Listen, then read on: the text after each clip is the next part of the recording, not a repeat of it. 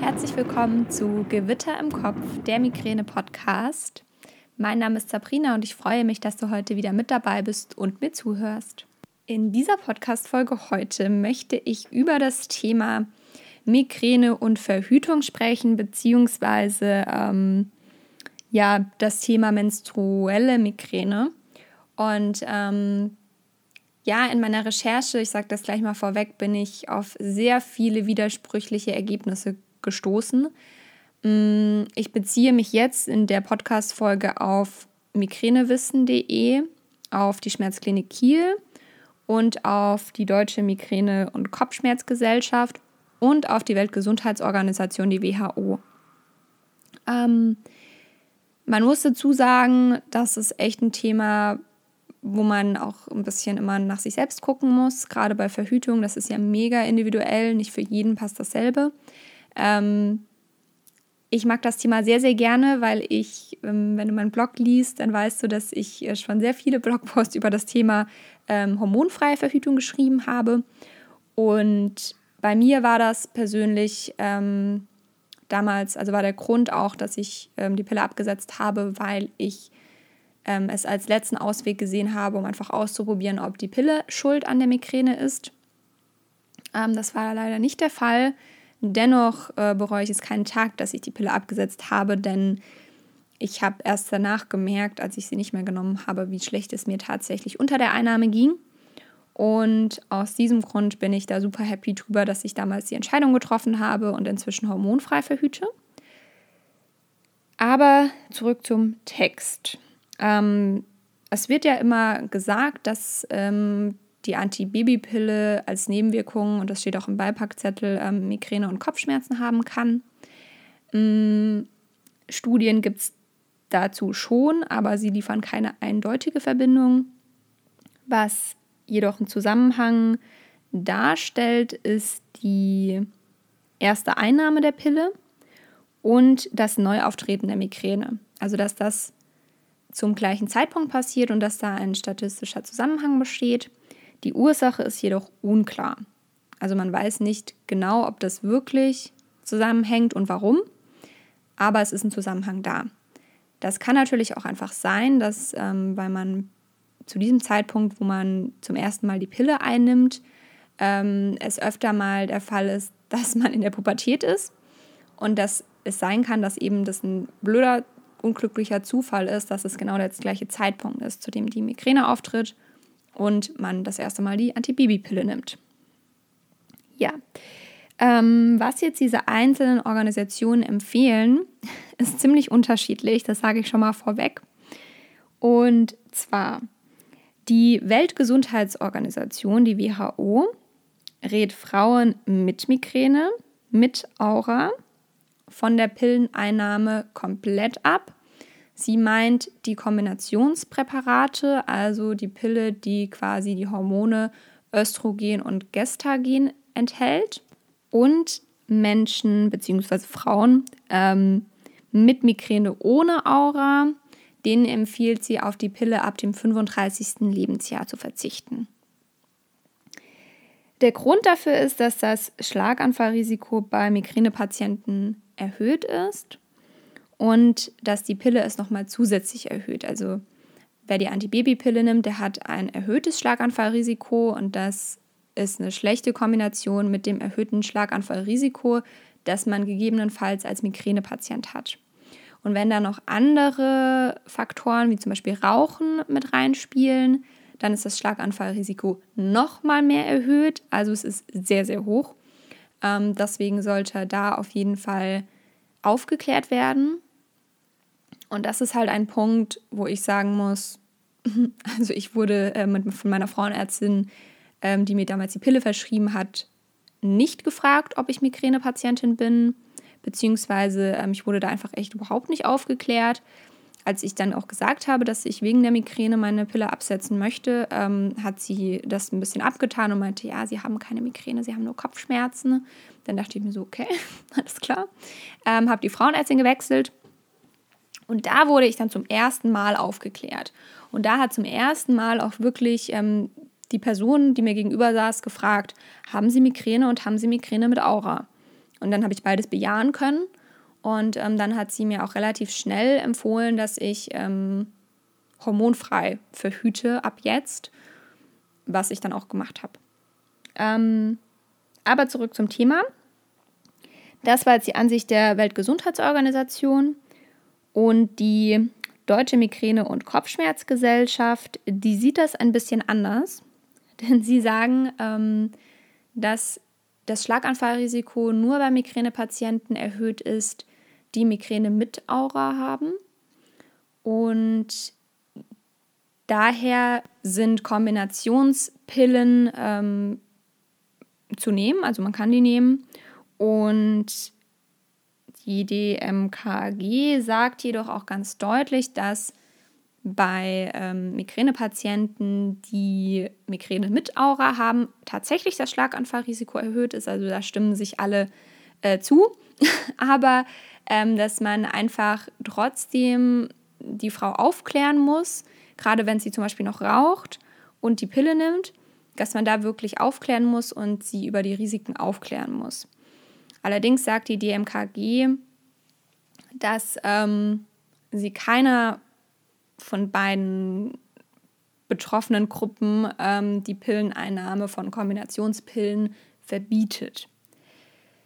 Ja, ähm, das sind so die Fakten, die es gibt.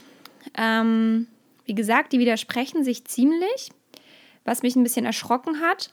Aber ähm, auch, wie gesagt, also ich finde, da muss jede Frau so ihre eigene Entscheidung treffen. Ich war auch letztens bei der Neurologin ähm, und habe da auch ein bisschen angesprochen, dass ich halt gerade, wenn ich meine ähm, Menstruationsblutung habe, ziemlich oft Migräne habe und ähm, mich da manchmal sechs, sieben Tage ins Bett legen kann, gefühlt.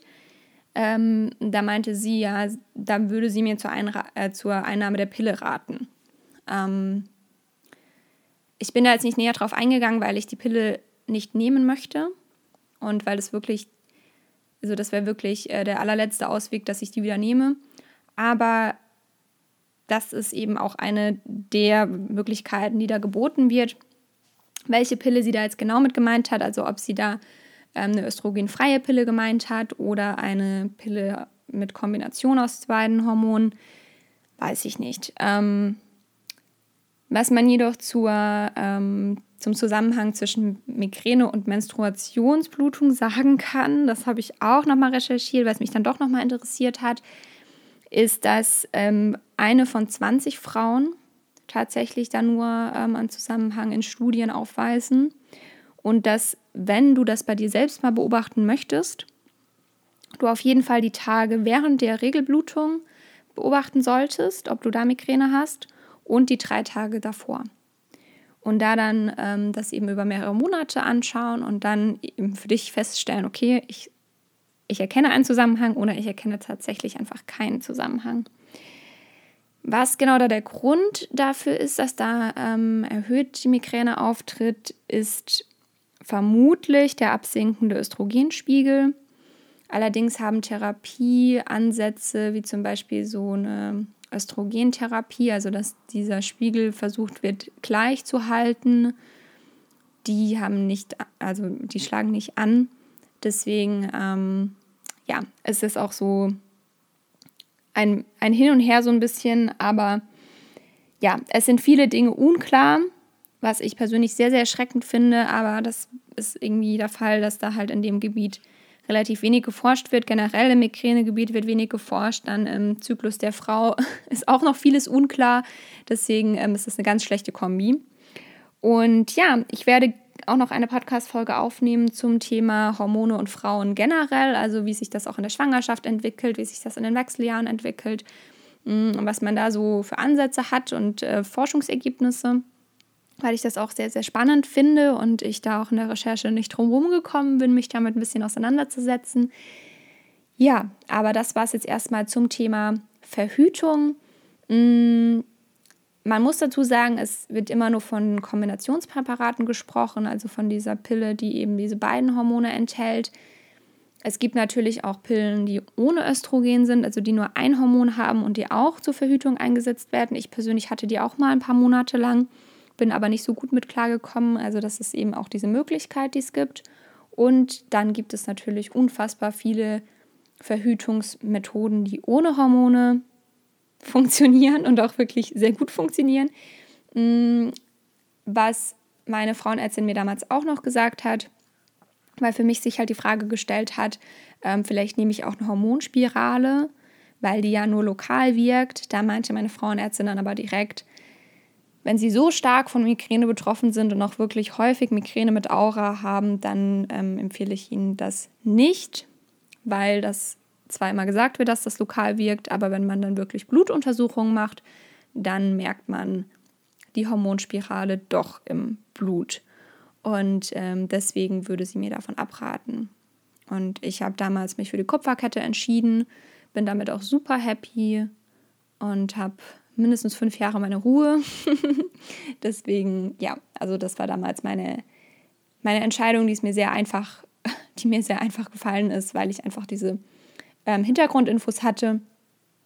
Und prinzipiell bin ich aber der Meinung, dass man sich da so ein bisschen auf sein Bauchgefühl verlassen sollte. Als Frau ist das meistens sehr, sehr gut, die weibliche Intuition. Und da musst du einfach für dich selbst schauen, was du da für dich am richtigsten hältst und ähm, auf was du zurückgreifen möchtest und auch wem du da in den Studien vertrauen möchtest. Mir war es wichtig, die verschiedenen Studien äh, aufzuzählen und nicht nur oder die Ansichten der verschiedenen Organisationen aufzuzählen, besser gesagt, weil natürlich hätte ich jetzt nur die DMKG oder nur die WHO aufzeigen können und hätte sagen können, nein, das ist so und äh, das ist wirklich so. Aber ich finde das immer ganz spannend zu sehen, wie die Organisationen da unterschiedliche Dinge empfehlen. Die Schmerzklinik Kiel bezieht sich übrigens auch auf Studien, die sagen, dass das Schlaganfallrisiko bei Migräne erhöht ist. Sie differenzieren nicht zwischen Migräne mit und ohne Aura. Und ähm, ja, sie raten jetzt nicht explizit ab von der Einnahme der Antibabypille. Allerdings sagen sie, sobald neurologische Störungen wie ähm, gewisse Ausfallerscheinungen oder Sprachstörungen auftreten, dass auf jeden Fall eine neurologische Untersuchung gemacht werden soll. Aber sie gibt jetzt keine Empfehlungen. Also es wird darauf hingewiesen, dass eben die Migräne das Schlaganfallrisiko erhöht und zusätzlich auch die Antibabypille das Schlaganfallrisiko erhöht und dass eben noch Faktoren wie Rauchen nochmal mehr das Schlaganfallrisiko erhöhen und dass da einfach darauf geachtet werden muss. Aber sie gibt, wie gesagt, keine genauen Hinweise. So viel dazu. Ich hoffe, das war jetzt ein bisschen ähm, aufschlussreich, auch wenn ich jetzt kein klares Ergebnis sagen kann. Und wie gesagt, ich glaube, da musst du für dich ganz persönlich entscheiden, was du dafür richtig hältst, wem du vertraust, vielleicht noch mal in die eine oder andere Studie reinschauen und ein bisschen selbst recherchieren. Aber ich finde es auf jeden Fall wichtig zu wissen, hey, es ist gewisse Vorsicht geboten, gerade im Hinblick auf Schlaganfall, ähm, Risiken und deswegen, ja, schau da einfach nach dir, was du persönlich für dich am besten findest. Und das war es jetzt von mir. Ich danke dir fürs Zuhören. Ich ähm, hoffe, du hast einen ganz, ganz wundervollen Tag und du bist schmerzfrei. Ich freue mich, wenn du auf meinem ähm, Instagram-Account vorbeischaust unter Gewitter im Kopf Podcast. Außerdem würde ich mich darüber freuen, wenn du diesen Podcast abonnierst. Schreib mir auch gerne eine Bewertung hier bei iTunes, denn damit unterstützt du einfach mich und meine Arbeit. Und dieser Podcast kann so noch mehr Menschen erreichen. Und außerdem komm gerne in meine Facebook-Gruppe, die heißt ähm, Gewitter im Kopf, der Migräne-Austausch. Und wir sind inzwischen fast 100 Leute und ich freue mich total, ähm, dass das echt so gut läuft und dass da immer ein reger Austausch stattfindet.